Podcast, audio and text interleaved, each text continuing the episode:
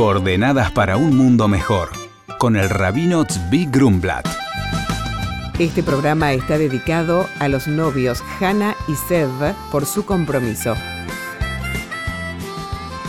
La acción solidaria es vista comúnmente como un acto heroico, reservado solo para seres especiales, o limitado para los pudientes, los millonarios, los grandes filántropos. Cuando yo sea millonario, ahí voy a donar. Ambas perspectivas son erróneas. Donar al necesitado, que eso incluye no solo el hambriento, sino también las causas de necesidad, educación, Torah, salud, etc., es un mandato, es un deber de cada ser humano. No es solamente una cuestión optativa, si me siento bien, es un deber, una responsabilidad. Ya mencionamos que Dios dio en el monte Sinaí, por medio de Moisés, siete leyes universales a todas las naciones del mundo, leyes que constituyen la base de la civilización. Y debemos hablar mucho de esto, porque no solo debe preocuparnos el cuidado ecológico del planeta, el cambio climático, los desastres llamados naturales, sino de la misma manera, incluso con mayor intensidad, la ecología del hombre, la conducta del hombre. Si con el planeta aprendimos que no se puede hacer todo lo que uno quiere, cuanto más con respecto a la integridad moral y ética, que muchas veces, basados en el concepto de la libertad, que en realidad es una oportunidad extraordinaria para hacer positivamente, consentimos a conductas absolutamente destructivas al hombre. De ahí la imperiosa necesidad de volver a recalcar y recalcar la importancia de asumir la observancia de estos siete preceptos universales. Uno de ellos es el de hacer justicia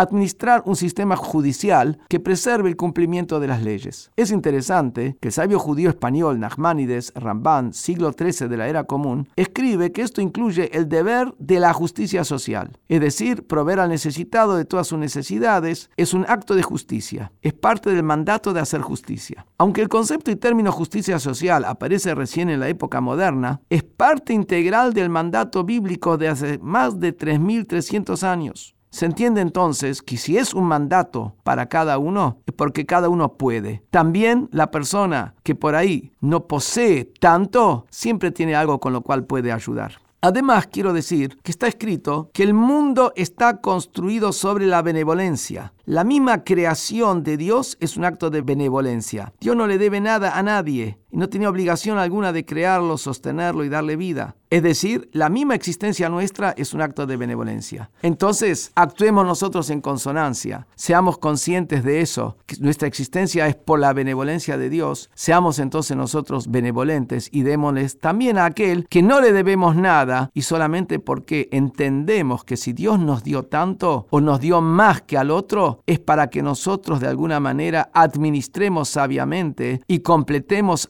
otro con eso que nosotros tenemos y de esa manera hagamos un mundo más justo. Sin lugar a dudas, si cada uno se asume y dice voy a empezar y no espero al otro, no miro qué hace el tercero, no le cargo la responsabilidad al cuarto, sin lugar a duda vamos a generar una onda expansiva de bondad y benevolencia y el mundo se va a llenar de cosas buenas. Los oyentes que se comunican y dicen, hola Rabino, mi nombre es Raúl y soy de La Plata. Quería saber por qué los judíos se cubren la cabeza con la kipá. El rabino responde, un gusto Raúl, el cubrirse la cabeza, ya sea con una kipá o con cualquier otro tipo de gorro, nos recuerda en todo momento que Dios está sobre nosotros, observando nuestros actos. Esta costumbre, que hoy en día ya es una obligación por ser aceptada por todo el pueblo judío, ya varias generaciones, es solamente para los hombres de la comunidad judía, pero su concepto es universal. Recordar siempre, la presencia de Dios ayuda a todo ser humano a comportarse con justicia, bondad y humildad. Por consultas al rabino pueden escribirnos a coordenadas.jabad.org.ar. Coordenadas para un mundo mejor con el rabino Zvi Grumblat. Shalom y Shabu Tov.